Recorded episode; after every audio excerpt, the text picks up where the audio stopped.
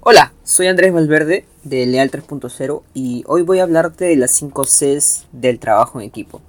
5 Cs que al comprenderlas y entender la importancia de cada una de ellas, podemos mejorar nuestra estrategia para repotenciar el desempeño de nuestros equipos de trabajo. La primera C es la confianza. La confianza en un equipo de trabajo es esa predisposición de creer en tus compañeros del equipo. Sin confianza será muy difícil que la visión del equipo se realice. La confianza es esa certeza construida a partir de la empatía y el interés genuino entre cada miembro.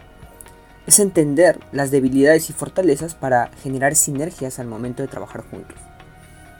Ahora, ¿cómo genero confianza?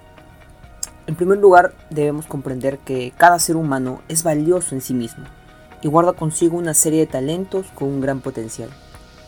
Sin embargo, la confianza también se fortalece a partir de la generación de los espacios de conversación, donde cada persona comparte aspectos no solamente relacionados en lo que el equipo realiza.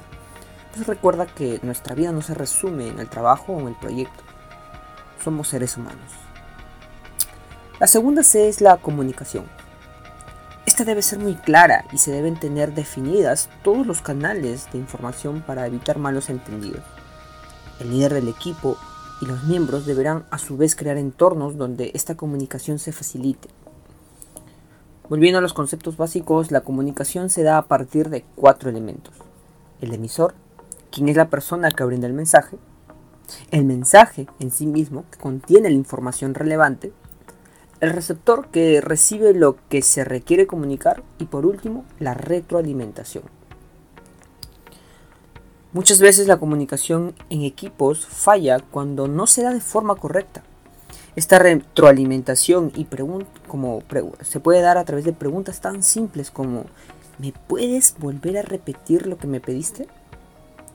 Esto puede ayudar a respetar estos canales y lograr así una verdadera comunicación efectiva. La tercera C es el compromiso. Si bien puede existir mucha confianza y la comunicación se ha definido claramente, si el equipo no está comprometido, será muy complicado afrontar las situaciones difíciles. El compromiso va, muy, muy amarrado al sentido de responsabilidad, en donde cada persona debe adueñarse de los resultados que el equipo obtiene, sean estos buenos o malos. Ahora, ¿cómo generar compromiso entonces? Hay muchas estrategias para ello y una de ellas es la de reconocer el esfuerzo y fomentar la participación global del equipo. Aprendiendo un poco de marketing digital, conocí un término llamado el engagement, que lo que genera o lo que busca es que en base que se busque el compromiso de los seguidores, si hablamos de una red social. ¿A través de qué? De la generación de interacción y personalización del reconocimiento podemos utilizar esta estrategia para enganchar a las personas, es decir, los miembros de nuestro equipo, y generar ese compromiso. La cuarta C es la coordinación.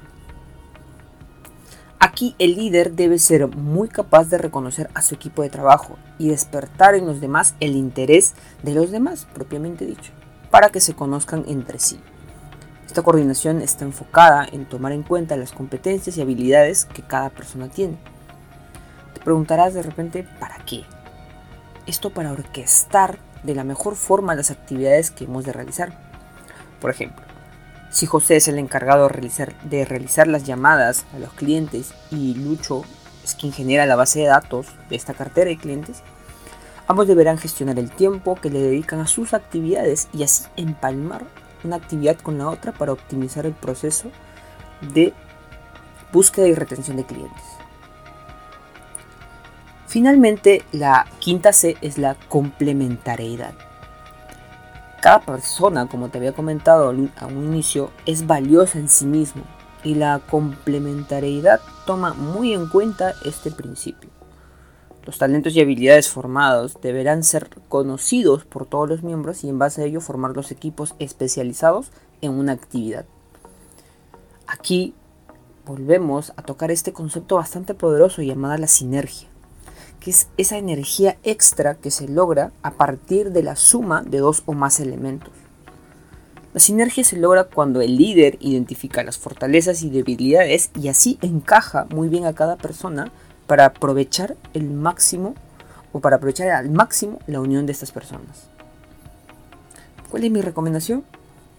Reconocer el talento y permitir también el error para que obtengas la mayor información posible de quién con quién persona se lograría esa llamada, esa llamada sinergia. Así que te recomiendo que midas ese proceso. Bueno, espero que esta información te sea muy útil para ti y tus equipos de trabajo y sobre todo puedas adaptarla a tu realidad. Mi nombre es Andrés Valverde y esto es Leal 3.0, donde tenemos la convicción de que las organizaciones mejoran cuando sus personas mejoran. Buenas noches.